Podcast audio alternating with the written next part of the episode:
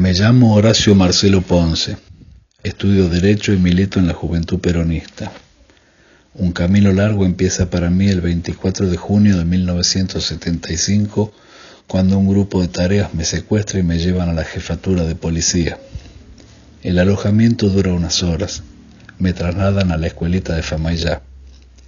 Después de varios interrogatorios insoportables que duraron dos días interminables, me liberan en ese tiempo que va desde antes del golpe hasta uno de los años más terribles de la dictadura, que fue el 77, continué con mi vida como pude.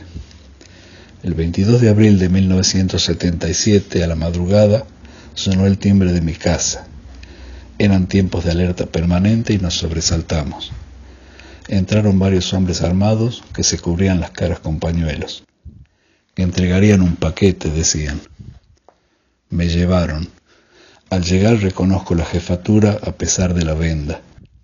Mi ejecución ya había sido decidida desde el operativo Independencia. Desde entonces figuraba en la lista de delincuentes subversivos. Al lado del nombre podía leerse DF, disposición final. Memoria, verdad, justicia.